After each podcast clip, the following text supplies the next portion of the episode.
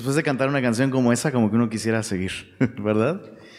Y pues bueno, vamos a ahora abrir nuestras Biblias en Hechos.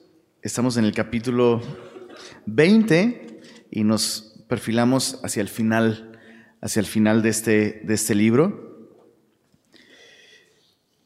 que eh, enfatiza la obra, la obra del Espíritu Santo, la obra del Espíritu de Cristo en la iglesia, en la vida de los primeros cristianos. Y eh, a partir del capítulo 20 eh, comienza realmente una, la última sección del libro en la que vemos al apóstol Pablo eh, en medio de circunstancias súper difíciles. Pablo ha estado orando, ha estado anhelando visitar a la iglesia en Roma, en la ciudad de Roma en ese tiempo, eh, comenzó una obra, se, les llaman obras espontáneas, porque son obras o son iglesias que no es que alguien fue y plantó y predicó y, empezó, sino eh, cristianos eh, huyeron de Judea, se establecieron en, distintas ciudades y en Roma se formó una comunidad cristiana muy fuerte, muy prominente. Todo el mundo eh, empezó a escuchar acerca de este grupo de cristianos en Roma y Pablo de hecho escribe la carta a los romanos hacia el final de su tercer viaje misionero. Eh, justo muy, muy cerca de esos capítulos, muy, muy inmediatamente a esos capítulos, Pablo redacta esa carta a los romanos con la intención de visitarles. Pero Pablo también tiene una fuerte, muy fuerte carga por la nación de Israel y tiene el deseo de llevar esta colecta económica. ¿Recuerdas? Hablamos un poco del contexto eh, eh, en el estudio pasado, pero Pablo tiene este proyecto de recolectar una ofrenda entre todas las iglesias gentiles para llevarla a Jerusalén y de esa manera eh, servir servir a la iglesia en Jerusalén, que está pasándola muy mal. Entonces, eh, Pablo está en, un proceso así, ¿no?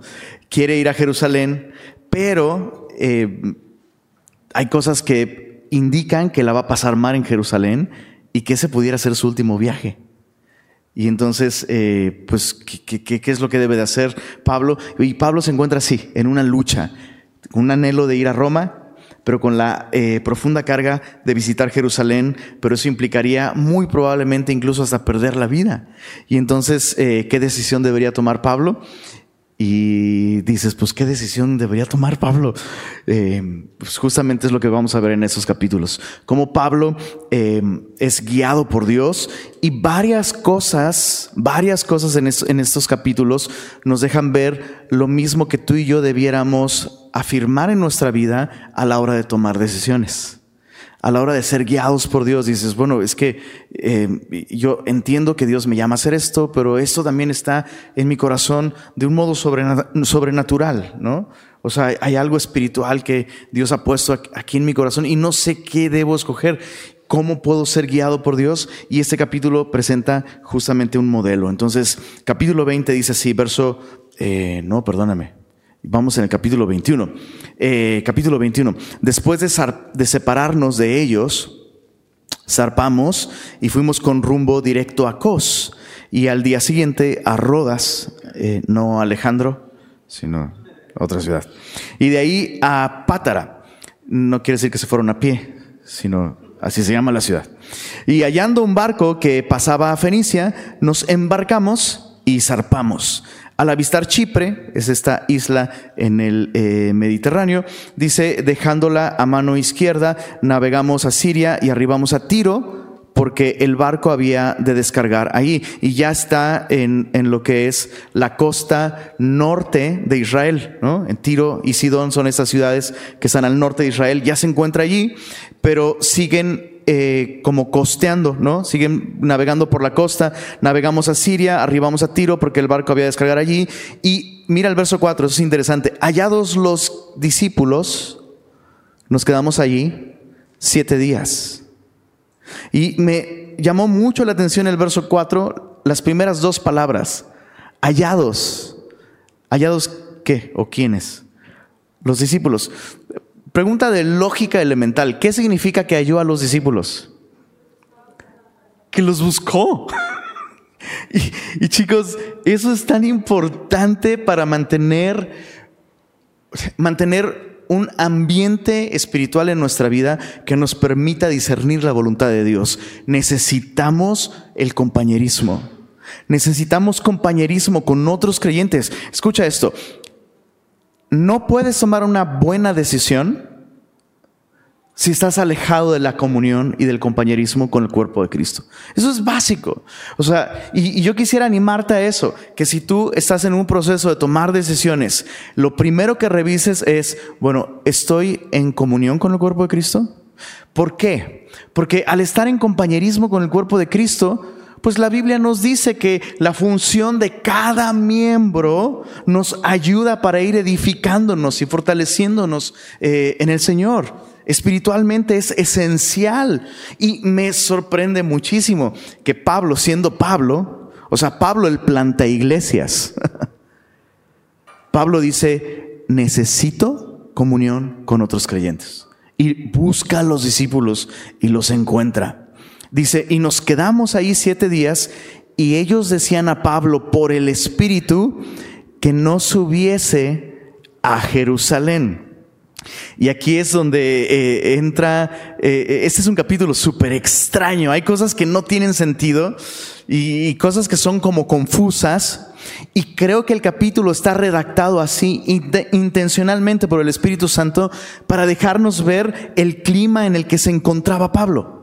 Pablo no, o sea, Pablo está luchando por discernir, por entender qué es lo que él debería de hacer. Y leemos aquí en el verso 4 que los discípulos le decían por el Espíritu que no subiese a Jerusalén. ¿Y qué crees que hizo Pablo? Subió a Jerusalén. Ahora, déjame aclarar algo importante. En el resto del capítulo se vuelve evidente que el Espíritu Santo eh, daba testimonio a través de dones proféticos, a través de discernimiento espiritual. El Espíritu Santo estaba anunciando lo que iba a pasar cuando Pablo llegara a Jerusalén. De hecho, en el capítulo 20, mira lo que dice, capítulo 20, versos 22 y 23, palabras de Pablo, ahora he aquí, ligado yo en espíritu, voy a Jerusalén sin saber lo que allá me ha de acontecer, salvo que el Espíritu Santo por todas las ciudades, me da testimonio diciendo que me esperan prisiones y tribulaciones. Entonces, con esto en mente, regresando a Hechos 21, es evidente que los cristianos recibían esta misma revelación del Espíritu. Pablo va a ser arrestado en Jerusalén. A Pablo le esperan sufrimientos y tribulación en Jerusalén y padecimientos y posiblemente hasta la muerte. Ese era el mensaje del Espíritu Santo. ¿Y cómo interpretaron eso los cristianos? No subas. ¿No, te encanta decir, dice, sí, ese soy yo? O sea, en nuestra mente, si Dios nos dice, esto va a traer sufrimiento, en nuestra mente la conclusión es, no lo hagas. Porque, porque Dios es como un Waze celestial que quiere evitarte el bache. Pero a veces los baches son parte de su plan para nosotros. El sufrimiento es, escucha esto, el sufrimiento no solo es parte de la vida, inevitablemente. ¿Estás de acuerdo conmigo? Vas a sufrir simplemente por estar vivo y por estar en este planeta, y más si estás en México, vas a sufrir de alguna o de otra manera. Ser cristiano implica garantizar sufrimientos como parte de la voluntad de Dios para nosotros eso es esencial comprenderlo. Entre más rápido lo entendamos, más rápido nosotros podremos eh, madurar y crecer y discernir la voluntad de Dios. Entonces los cristianos recibían el mensaje del Espíritu y decían, ¡Ah! eso debe significar que Él no debe de subir. Sigamos leyendo. Verso, verso 5. Cumplidos aquellos días, salimos acompañándonos todos con sus mujeres e hijos hasta fuera de la ciudad y puestos de rodillas en la playa, oramos. Qué importante es esto. Qué importante. Que aquellas personas con las que tú y yo tenemos compañerismo, independientemente de cómo te aconsejen o lo que te sugieran, que te acompañen en oración Eso es, eso es vital, vital. Y muy importante, para nosotros como cristianos, ten cuidado de lo que aconsejas a otro. Ten mucho cuidado. Asegúrate de ser suficientemente sabio y prudente y fiel para comunicar la palabra de Dios sin tus opiniones personales, porque eso puede complicar un poquito la situación. ¿Se entiende lo que estoy diciendo? O sea, Pablo está luchando con esto. Y el mensaje evidentemente era del Espíritu Santo. Va a haber sufrimiento en Jerusalén, pero el consejo que le estaban dando los cristianos, aunque bien intencionado, no venía de Dios. El consejo no era parte de lo que Dios le estaba diciendo a Pablo. Sigamos leyendo, verso 6. Y abrazándonos los unos a los otros, subimos al barco y ellos se volvieron a sus casas. Y nosotros completamos la navegación saliendo de Tiro, arribando a Tolemaida y habiendo saludado a los hermanos. Nos quedamos con ellos un día. Y otra vez, ¿qué es lo que yo veo aquí? Un corazón de Pablo por la iglesia. Un corazón de Pablo por el compañerismo, por la comunión con otros creyentes.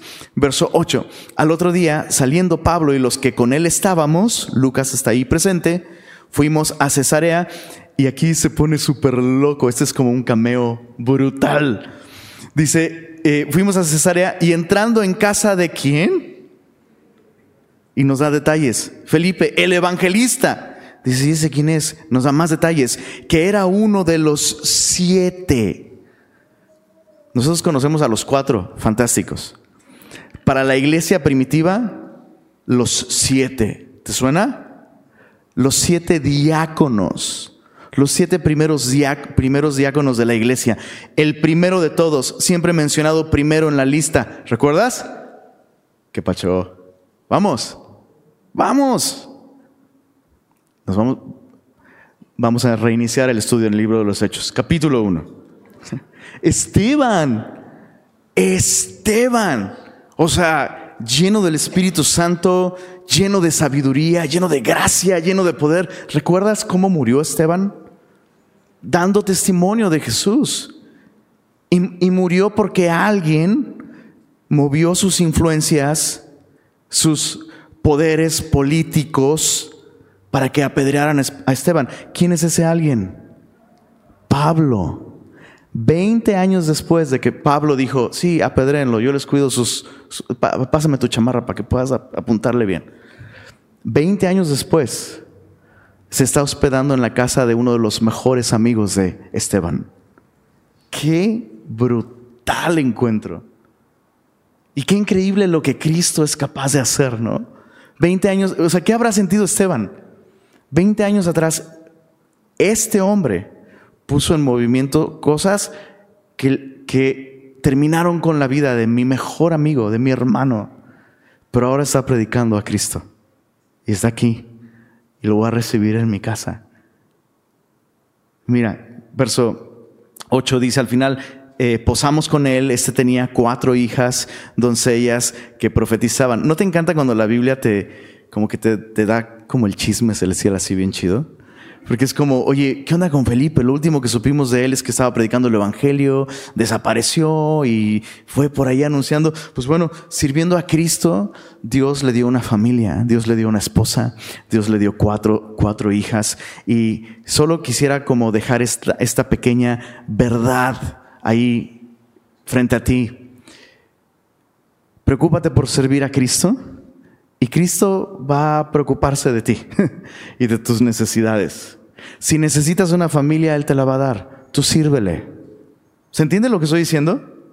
No debe ser tu máximo objetivo eh, el formar una familia o el casarte o tener hijos o una carrera, lo que sea. Eso es secundario. Tú sirve a Cristo. Tú sirve a Cristo y Él se va a encargar de tus necesidades. Entonces vemos aquí finalmente eh, a, Felipe, qué hermoso, 20 años sirviendo a Cristo, aún fielmente sirviéndole, y sus hijas ahora eh, también sirviéndole al Señor. Verso, versos 10 al 14, ya vimos primer punto a revisar en nuestra vida antes de tomar decisiones, compañerismo.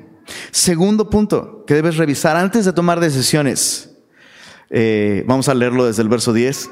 al verso 14. Dice así, y permaneciendo nosotros ahí algunos días, descendió de Judea un profeta llamado Agabo, quien viniendo a vernos, tomó el cinto de Pablo y atándose los pies y las manos, dijo, esto dice el Espíritu Santo.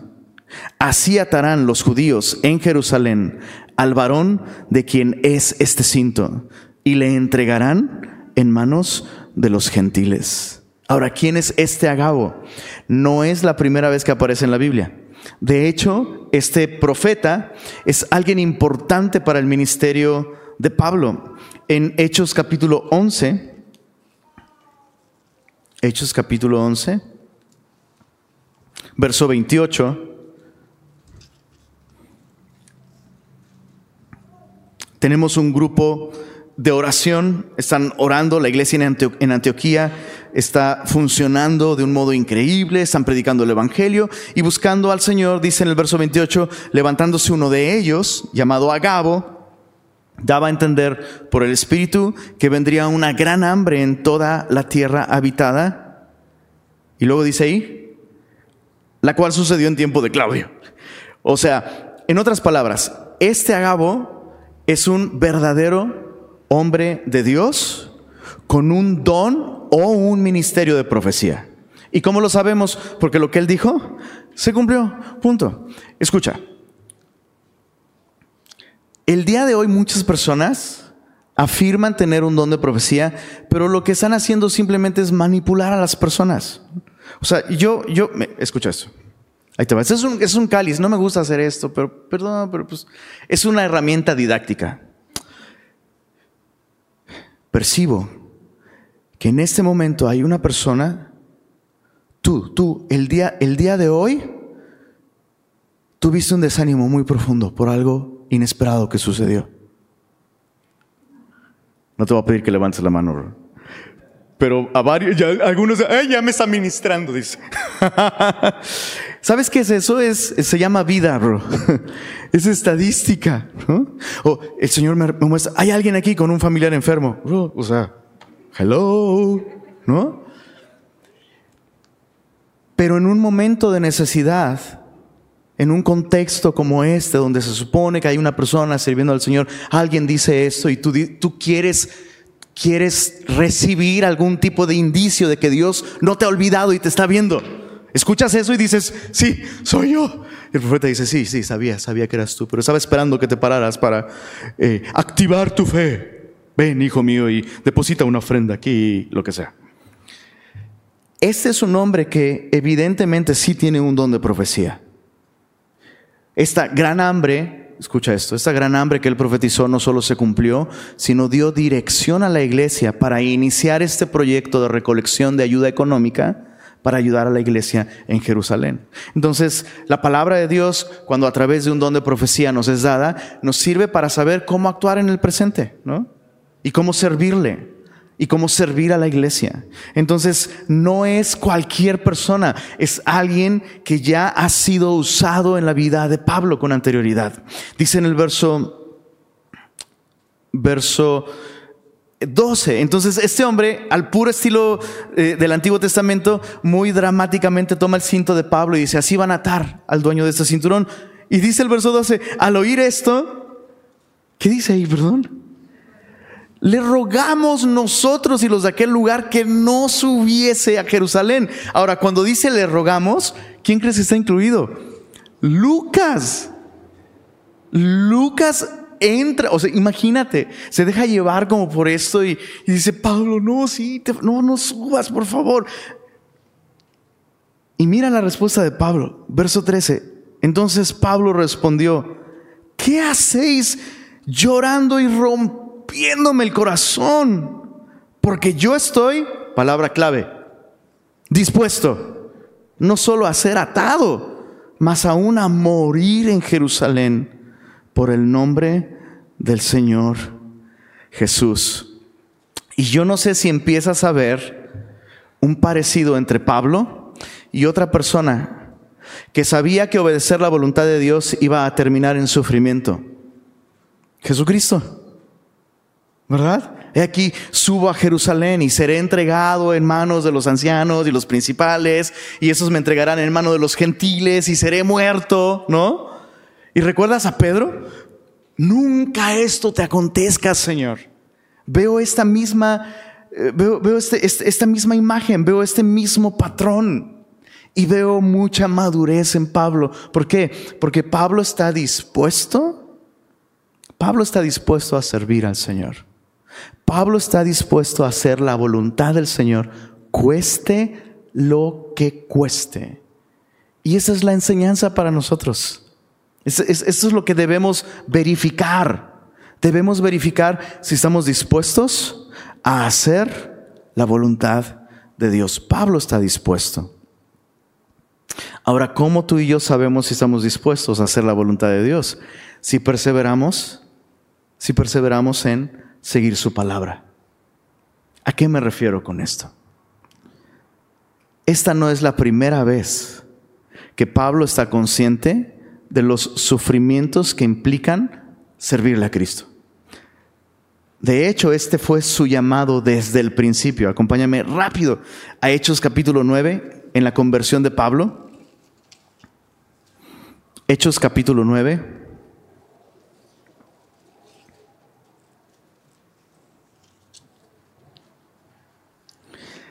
Esto es lo que Dios le dijo a Ananías antes de enviarlo a orar por Pablo en su conversión. Entonces Pablo está recién convertido y Ananías va con Pablo, ora por él, ¿te acuerdas?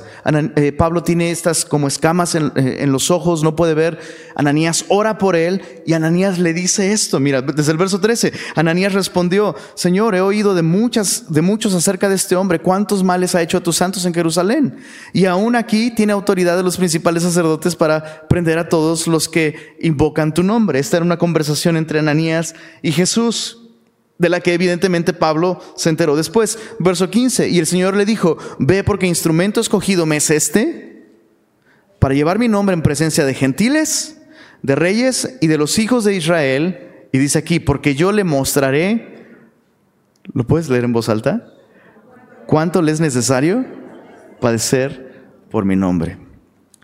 Entonces, regresando a este principio, asegúrate de estar dispuesto a hacer la voluntad de Dios es lo mismo que asegúrate de estar dispuesto a perseverar en su palabra. Este mensaje no era nuevo para Pablo. Era el mensaje desde, desde su conversión. Eso era claro.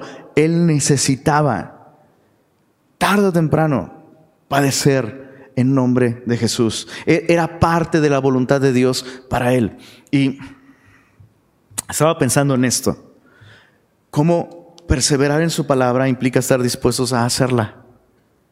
Y a veces en nuestra mente perseverar en la palabra, pues es hacer nuestro devocional todos los días, lo cual está bien, hagámoslo. Perseverar en la palabra a veces es estudiarla a conciencia. Por favor, nunca tendremos suficiente de eso, ¿no? Pero pensamos en perseverar en la palabra en términos didácticos, ¿no? Intelectuales de información y decimos, yo tengo muy buena doctrina porque yo persevero en la palabra. Y sabes qué? Buena doctrina no es la que se habla. Buena doctrina es esta, la que se vive, la que se vive en una disposición a perder por causa de Cristo, a perder incluso no solo la comodidad, bro, perder la vida. No estamos acostumbrados a este mensaje, bro. No estamos acostumbrados, estamos acostumbrados a un cristianismo en el que Jesús está para servirnos y para cumplir nuestros anhelos, nuestros sueños y mejorarlos, ¿no?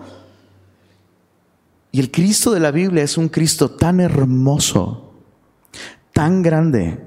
Es un Cristo que ha dado tanto para salvarnos y rescatarnos, que es digno de nuestra sangre. Es digno de nuestras lágrimas, es digno de nuestro sufrimiento, es digno de perder familia, salud, de perderlo todo. Jesús lo dijo en estos términos. Si no me amas a mí más de lo que amas incluso tu propia vida, no puedes ser mi discípulo. Pero soy reformado, Señor, no importa. Eso no importa. Pero sé hablar griego, hebreo, hasta élfico. Si nuestra doctrina no nos lleva a vivir así, esa es, mala doctrina. La sana doctrina, semillosos, la sana doctrina es la que se vive, no es la que se habla, no es la que se explica. Uf. Me desafía esto, honestamente me desafía muchísimo. Eh, déjame leerte dos, textos más sobre ese asunto de, de, presupuestar el sufrimiento en nuestra vida. Filipenses capítulo 1.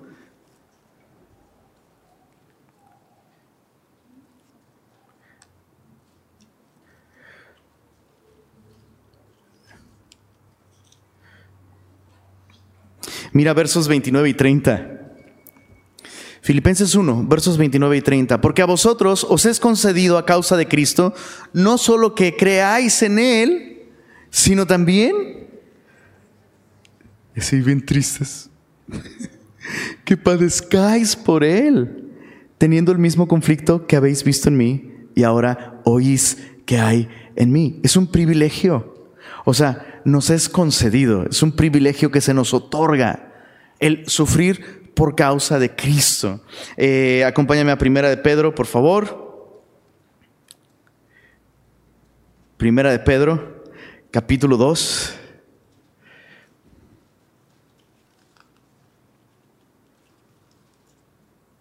Y déjame decirte algo antes de leer este segundo texto. No soy nadie para enseñar acerca de esto. Porque desde mi perspectiva no he sufrido, pero lo que se dice absolutamente nada por causa del Señor, bro. Nada.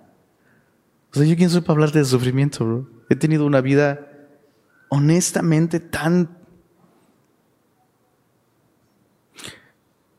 No significa que no he tenido problemas, ¿no?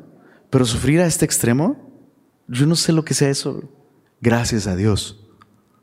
Porque no sé no sé cómo sería mi cristianismo si yo tuviera que sufrir así por su causa. Y es algo que me atormenta. Me atormenta pensarlo. Pero, entonces, ¿quién eres tú? Si tú te estás descalificando a ti mismo para hablar de esto, ¿por qué estamos hablando de esto? Porque está en dónde, bro. está en la Biblia. Está en la Biblia. Lo cual me enseña algo importante. No necesito estar en un clima de persecución para vivir con la disposición de entregarlo todo por causa de Jesús. ¿Se entiende?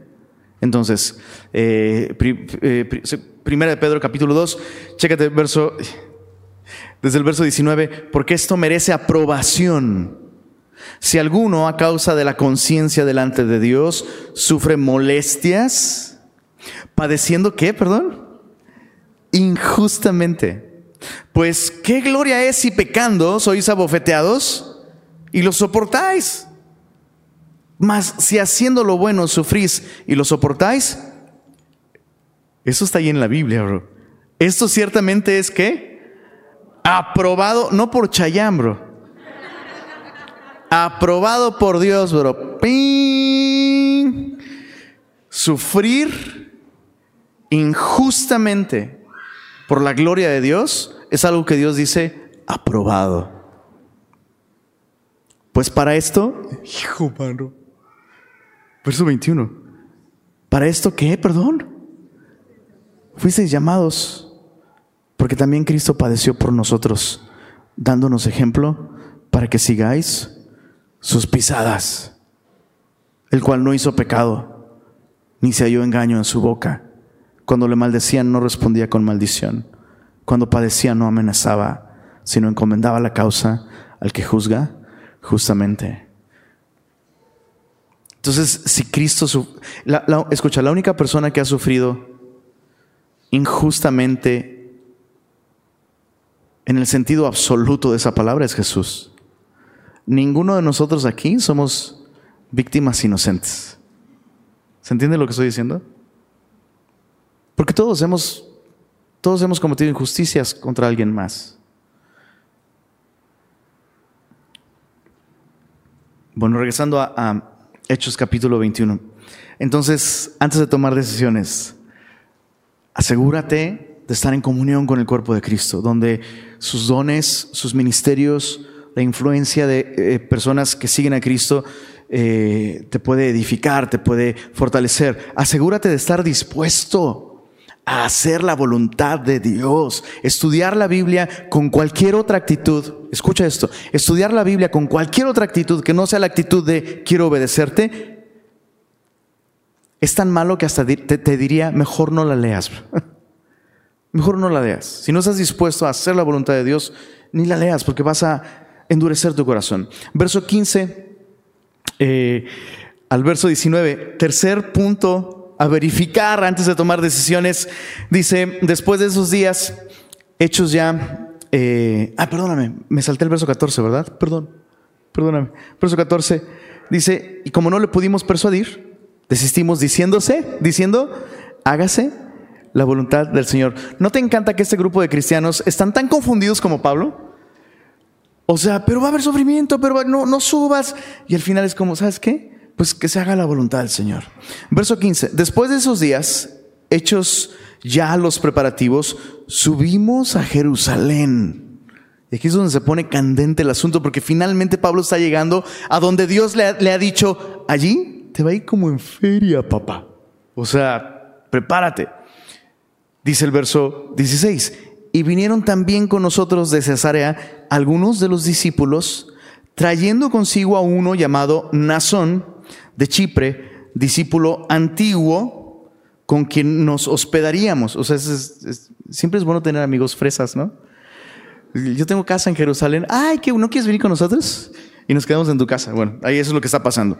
Dice el verso 17. Cuando llegamos a Jerusalén, y una vez más, los hermanos nos recibieron con gozo. Y al día siguiente, Pablo entró con nosotros a ver a Jacobo. ¿Quién es este Jacobo? Ahí nomás. Medio hermano de Jesús. ¿Por qué digo medio hermano? Porque era su hermano por parte de su, de su mamá, pero no de su papá. Pero es su hermano de sangre de Jesús. Y es el pastor el líder de la iglesia en Jerusalén. Entonces es una persona importante, importante no por su valor, sino por la función, la función que Dios le ha dado. Dios le ha dado la función de pastorear la iglesia en Jerusalén. Dice el verso, verso 18, entonces entró con nosotros a ver a Jacobo y se hallaban reunidos todos los ancianos. Quiero que, quiero que dimensiones el tipo de personas a las que Pablo está acudiendo. Prometo que voy a terminar casi muy pronto. Casi, muy pronto. Pero necesitamos... No vas a querer apuntar esto, estoy seguro. Así que entonces por lo menos escúchalo muy bien.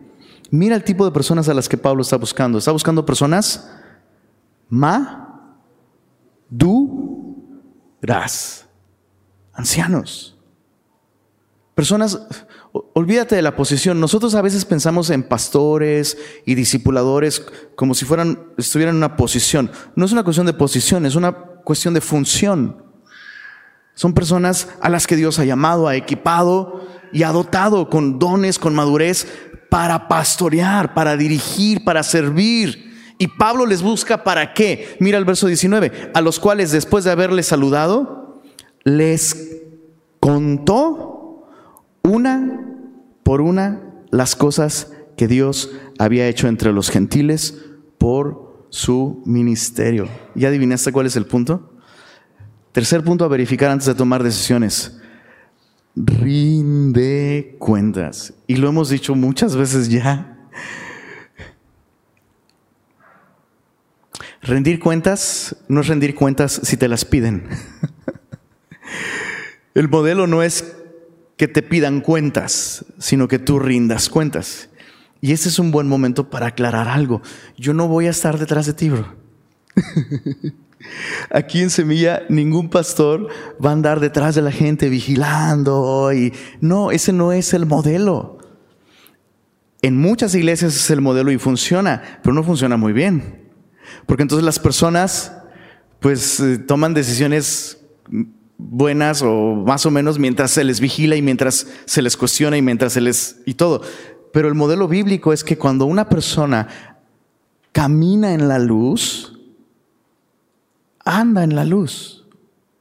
Y andar en luz y caminar en luz significa vivir vidas abiertas. Pero mucho ojo, muy importante.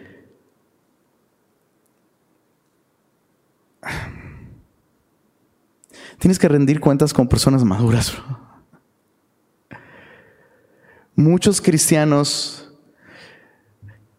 piensan que están rindiendo cuentas porque le cuentan todo a sus amigos favoritos.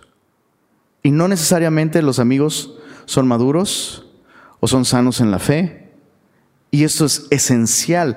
Pablo tiene un equipo de ministerio increíble en Antioquía. Pero Pablo necesita rendir cuentas con la iglesia en Jerusalén. Y me asombra muchísimo esto. Me asombra muchísimo su disposición de ir. Nadie le está haciendo preguntas, bro. Él va y él cuenta, porque hay asuntos importantes que tratar. Es, es esencial, es importante. Él necesita dirección y va al lugar adecuado, con las personas adecuadas. Personas que Dios ha puesto ahí para cuidar, para, para supervisar, para dirigir. Y sabes, a mí me sorprende mucho algo. Semilla Monterrey en este momento se encuentra en un... No me gusta hablar de la iglesia en términos de tamaños, pero somos una iglesia, pues ya no sé, yo no sé si pequeña, ¿no? Algunos me dicen, no, ya no somos tan pequeños. Pero honestamente yo sí pienso que somos una iglesia suficientemente pequeña como para que yo te pueda servir. ¿Se entiende lo que estoy diciendo? O sea, perdón por la vulgaridad, pero pregúntame. ¿Se entiende? Acércate. Quisiera platicar con alguien, acércate. Acércate. No, no tienes que pasar por ningún intermediario. El único intermediario que necesitamos es Jesús. Y Él siempre está disponible. Entonces, yo solo quiero animarte, animarte a echar mano. No te digo esto porque yo tenga todas las respuestas, sino porque creo que Dios me ha puesto aquí para servirte. Es así de sencillo, así de simple. Ten cuidado de no caer en el engaño de decir, pues, tengo un chorro de amigos en la iglesia a los que les cuento todo. Pues eso no es rendir cuentas. Tienes que rendirle cuentas a aquella persona que sabes que te va a decir incluso lo que no quieres oír si eso es lo que necesitas. Acuérdate de Roboam. ¿Sabes quién es Roboam? Dices, me suena como un transformer. No, Roboam fue el hijo de Salomón. Anota esta, esta cita, segunda de Crónicas, capítulo 10. Segunda de Crónicas, capítulo 10. Roboam asciende al trono después de que su padre Salomón muere. Y entonces el pueblo se acerca a Roboam y le dicen, oye, tu padre agravó mucho el yugo sobre nosotros, los impuestos se dispararon hasta los cielos por la construcción del templo, por todo. Aligera nuestra carga. Y entonces Roboam hizo algo interesante. Juntó a los ancianos, a los consejeros de su propio padre, hombres maduros, experimentados con kilometraje, bro. Y le aconsejaron, ¿sabes? Tienes que escuchar al pueblo. Ya no estamos en un momento en el que se necesitan más proyectos de expansión. Necesitamos ganar la confianza, la confianza del pueblo. Es una transición importante. Si tú haces esto, te los vas a ganar para toda la vida, bro. Escúchalos. Y luego Roboán, ¿qué crees que hizo? No, le voy a preguntar a mi cuate del discipulado. Y le dijo, le dijeron, le dijeron lo que querían oír. Ojo, no estoy diciendo que no compartas con tus compañeros de discipulado. Lo que estoy diciendo es que una cosa es compañerismo y otra cosa es rendición de cuentas. Ríndele cuentas a alguien maduro. Habla con tu discipulador. No es que, es que el otro día dijo algo que me hace pensar que me va a decir que yo estoy mal. Ah, bueno. Pues es como cuando estás enfermo y te dicen, ve al doctor, no, no vaya a ser que tenga algo. Pero eso es lo que necesitas. Chicos, ¿se entiende? ¿Se entiende? Eso es importante. Y digo, pues bueno, ahí está. Es bíblico, bro. Aquí está. Listo. Si Pablo, Pablo estuvo dispuesto a ir y rendir cuentas, pues creo que hay algo ahí que nosotros necesitamos, necesitamos aprender. No eches esto en, rato, en saco roto, por favor, por favor. Te lo estoy diciendo porque he identificado ese patrón. Y muchas veces hay cosas que se pueden evitar, ¿sabes? Si acudes a una persona madura. Entonces ahí están, si te estás discipulando, tu discipulador te puede aconsejar. Eh, si necesitas hablar con alguien más, aquí estamos, mi esposa y yo. Repito, no es que lo sepamos todo, no es que tenemos todas las respuestas, pero confiamos en el modelo de Dios, ¿verdad? Es, así. Bueno, eh, regresando a Hechos 21, y antes de que se me empiecen a transformar, porque has venido a, atormentarnos antes de tiempo. Ya algunos ahí, hasta en lenguas están, están hablando. Bueno, verso Verso 20. Cuando ellos lo oyeron, y eso está interesante, eso está bien interesante, bro, porque te lo voy a spoilear. ¿Te lo spoileo o no te lo spoileo? O lo leemos primero y después te explico. No te lo spoileo, bro. No, vamos a leerlo. chécate, chécate el consejo de la iglesia en Jerusalén, de los líderes. Verso 20. Cuando ellos lo oyeron, glorificaron a Dios y le dijeron, ya ves, hermano, cuántos millares de... ¿De qué, perdón? Perdón, pero el verso 19 nos dice que Dios, que les contó lo que Dios había hecho entre los qué? Entre los gentiles. O sea, Pablo estaba sirviendo a los gentiles y los judíos dijeron, ay, gloria a Dios, ya ves hermano, cuántos millares de judíos que han creído. O sea, como que ellos están enfocados en otra cosa. El enfoque de ellos es distinto que el enfoque de Pablo. Y eso es normal. Porque Pablo fue llamado como un apóstol a los gentiles. Y estos son pastores de la iglesia en Jerusalén. Pastores de los judíos. Y Pablo es judío. El gran enfoque de, Pablo es los gentiles, los gentiles, los gentiles, los gentiles. Y el enfoque de esos es otro. Pero eso es justamente lo que él necesitaba escuchar. Y Dios va a usar esto. Mira, sigamos leyendo. Eh, ya ves, hermano, cuántos millares de judíos hay que han creído y todos son celosos por la ley, pero se les ha informado en cuanto a ti que enseñas a todos los judíos que están entre los gentiles a apostatar de Moisés, diciéndoles que no circunciden a sus hijos, ni observen las costumbres. ¿Qué hay pues? La multitud se reunirá de cierto porque oirán que has venido Eres tendencia en Twitter, ya lo checamos, ya te, todos te vieron que llegaste aquí, subiste la foto en Jerusalén y pues ya. Verso 23, haz pues esto que te decimos. Híjoles. Hay entre nosotros cuatro hombres que tienen obligación de cumplir voto. Tómalos contigo, purifícate con ellos, paga sus gastos para que se rasuren la cabeza y todos comprenderán que no hay nada de lo que se les informó acerca de ti sino que tú también andas ordenadamente guardando la ley. Pero en cuanto a los gentiles que han creído, nosotros ya les hemos escrito, determinando que no guarden nada de esto, solamente que se abstengan de lo sacrificado a ídolos, de sangre, de ahogado y de fornicación. Ya explicamos esto en su momento. ¿Cuál es el cuarto punto a verificar antes de tomar decisiones? Escucha el consejo.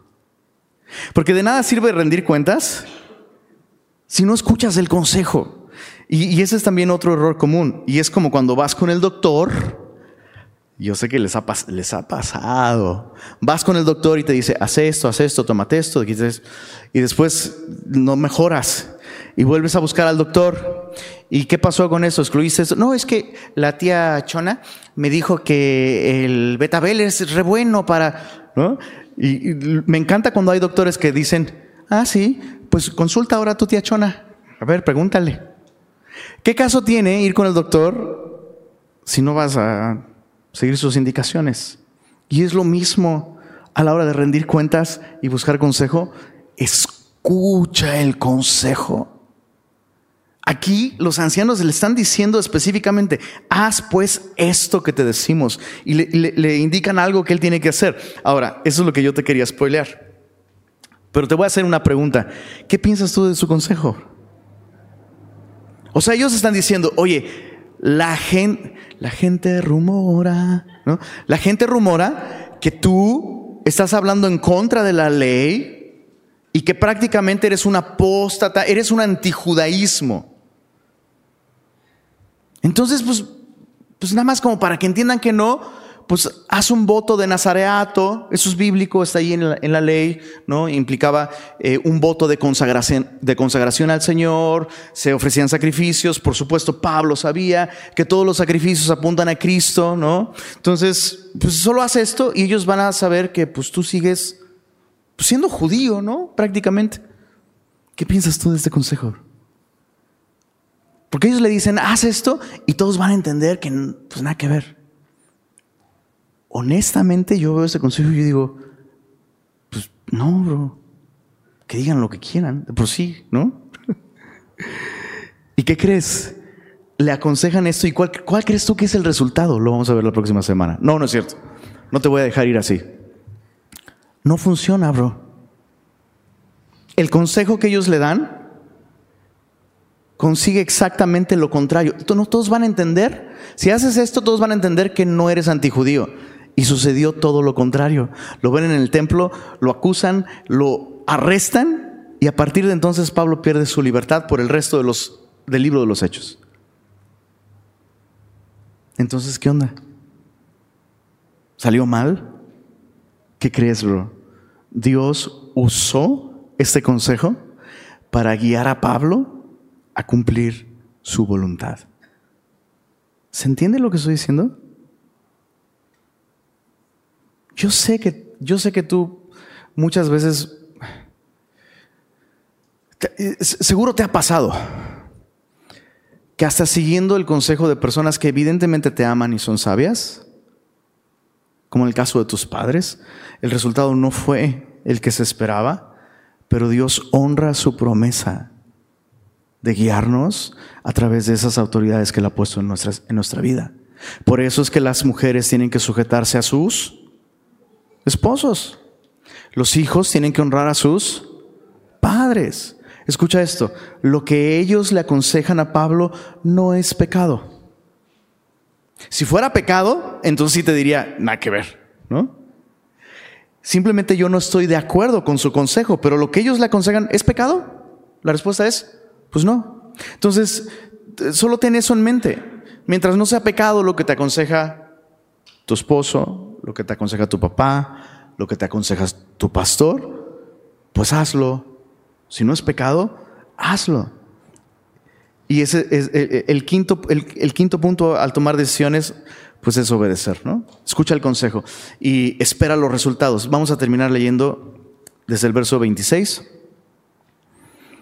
Dice, entonces Pablo tomó consigo aquellos hombres y al día siguiente habiéndose purificado con ellos, entró en el templo para anunciar el cumplimiento de los días de la purificación, cuando había de presentarse la ofrenda por cada uno de ellos, pero cuando estaban para cumplirse los siete días, unos judíos de Asia, al verle en el templo, alborotaron a toda la multitud y le echaron mano, dando voces, varones israelitas, ayuden. Este es el hombre que por todas partes enseña a todos contra el pueblo la ley y este lugar. Y además de esto, ha metido griegos en el templo. Importante, esto, esto era digno de muerte. Meter a alguien no judío al templo se castigaba con pena de muerte. Y era el único contexto en el que Roma respetaba el, eh, uso y la costumbre de los, de los judíos. Dice en el verso eh, verso 29, porque antes habían visto con él en la ciudad a Trófimo de Éfeso, a quien pensaban que Pablo había metido en el templo. Entonces hubo una super confusión. Ven a Pablo ahí y dicen, ah, mira, sí, ese es Trófimo. Y no, nada que ver. Verso 30. Así que toda la ciudad se conmovió y se agolpó el pueblo y apoderándose de Pablo, le arrestaron fuera del templo e inmediatamente cerraron las puertas. Eh, lo que está sucediendo es que están cerrando las puertas del templo para evitar que se, que se piense que hay una revuelta adentro en el templo y que Roma entre y haga lo suyo. Entonces, verso 31 dice, procurando ellos matarle, se le avisó al tribuno de la compañía que toda la ciudad de Jerusalén estaba alborotada. Este, tomando luego soldados y centuriones, corrió a ellos Y cuando ellos vieron al tribuno y a los soldados, dejaron de golpear a Pablo. Yo me imagino a Pablo pensando, ¿para qué les hice caso a los ancianos? ¿No?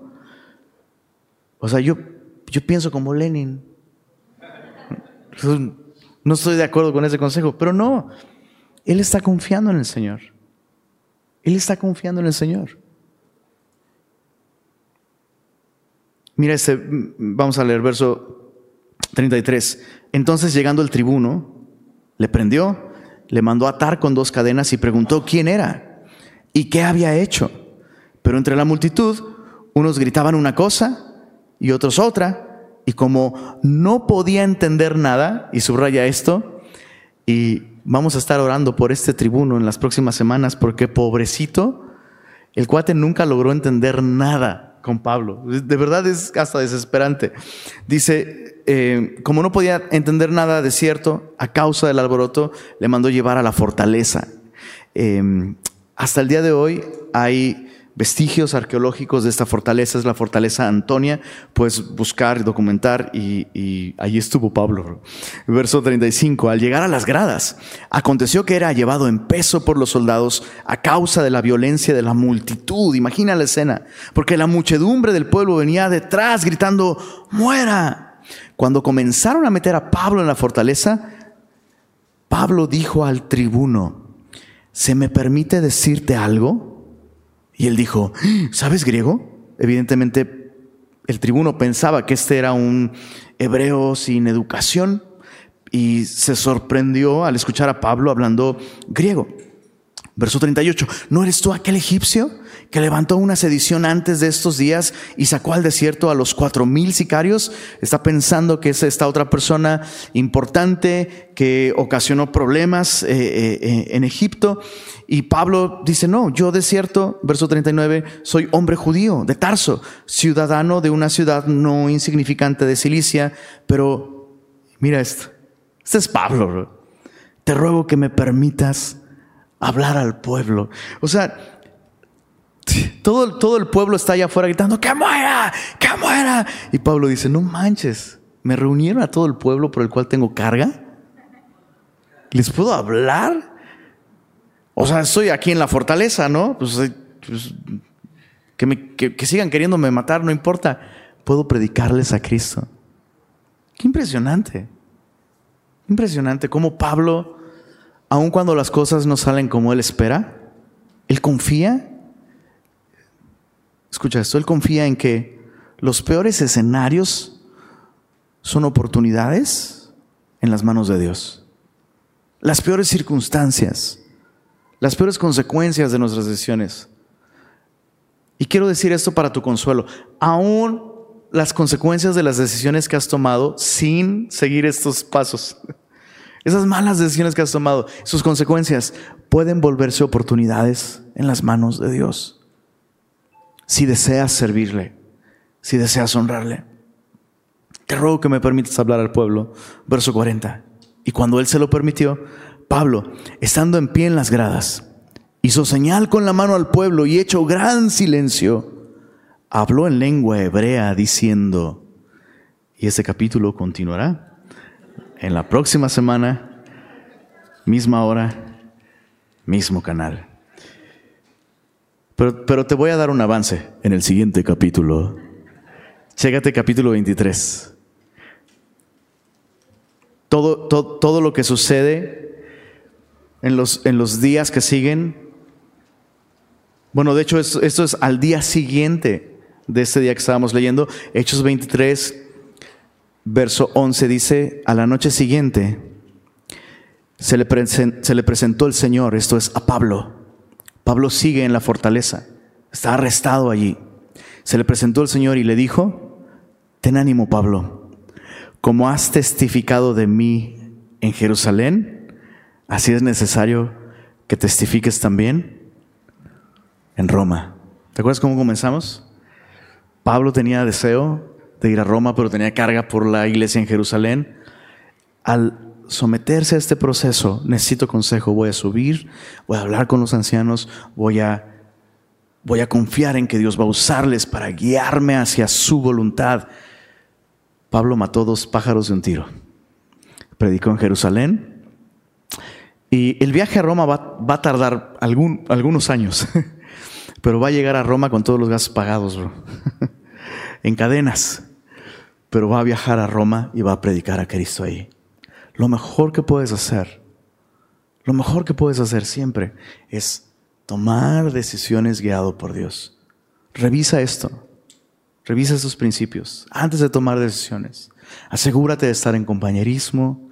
Asegúrate de tener la actitud de disposición. No estoy buscando a Dios para que me diga. A veces buscamos a Dios así, ¿no? Este, Señor, me quiero casar. O, perdón, no sé por qué siempre pongo el ejemplo de casar. tal vez es porque es donde, donde más reincidencias hay. Me quiero casar, ¿no? Entonces busco al Señor para que me diga cómo escoger esposa. Y lo primero que debieras, o esposo, lo primero que debieras preguntar es, Señor, ¿quieres que me case? primero contesta eso. Entonces es distinto. Asegúrate de tener la disposición de obedecer lo que el Señor te diga. Y rinde cuentas, bro. Rinde cuentas y escucha el consejo. Pero me aconsejaron algo con lo que no estoy muy de acuerdo. Bueno, ¿es pecado? Pues entonces sigue el consejo de tu papá, sigue el consejo de tu mamá, sigue el consejo de tu esposo. No estoy de acuerdo. ¿Es pecado? No. Confía. Confía en que Dios, aun si Él te da un consejo, o ella, o el pastor, o el discipulador, te da un consejo con el que no estás de acuerdo, si no es pecado, confía en el Señor y el Señor te va a guiar. El Señor te va a guiar. Señor, muchas gracias porque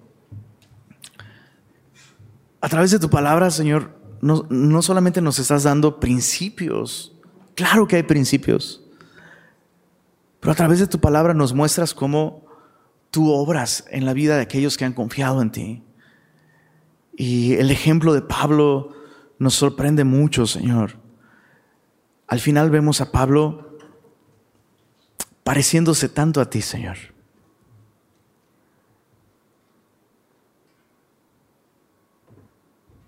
Y eso es lo que nosotros deseamos. Señor, al, eh, tomar decisiones, lo que deseamos es dar pasos en dirección a esa semejanza con Cristo. Líbranos, Señor, de esta actitud tan superficial de buscarte, buscarte para que nos digas lo que tenemos que hacer para que nos vaya bien para salirnos con la nuestra, para cumplir con nuestros sueños. Perdónanos por buscarte con esa actitud tan carnal. Deseamos buscarte para tomar decisiones guiadas por ti que nos lleven a ser semejantes, semejantes a ti Jesús. Y Señor, te ruego que tú confirmes en el corazón de cada uno de nosotros las cosas que hemos aprendido hoy en tu palabra. No queremos, Señor, seguir simplemente conversando esas cosas, aprendiendo esas cosas, sino vivirlas. Llénanos de tu espíritu, Señor, y guíanos a vivir vidas que reflejen que hemos confiado en ti y que a quien adoramos y a quien servimos es a ti, Señor. Pedimos esto en tu nombre, Jesús. Amén.